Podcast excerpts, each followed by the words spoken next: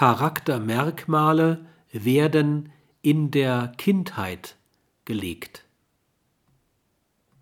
In gewisser Hinsicht kann das menschliche Charaktersystem als Ersatz für das Instinktsystem von Tieren gelten. Ist die Energie einmal in spezifischer Weise kanalisiert, laufen die Funktionen gemäß den Charakterstrukturen ab. Welche dominanten Bedürfnisse, Interessen, Erwartungen und Werteinstellungen ein Mensch während seines Lebens entwickelt, ist oft in seiner Charakterstruktur begründet. Sie hat unter anderem die Aufgabe, einem Menschen eine konsistente und kohärente Organisation und Interpretation seines Lebens zu ermöglichen.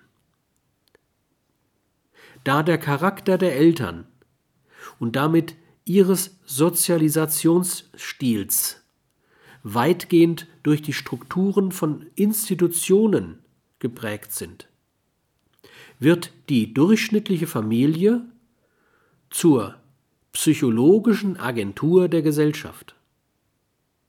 Insoweit kann man von einem gesellschaftlichen Charakter sprechen.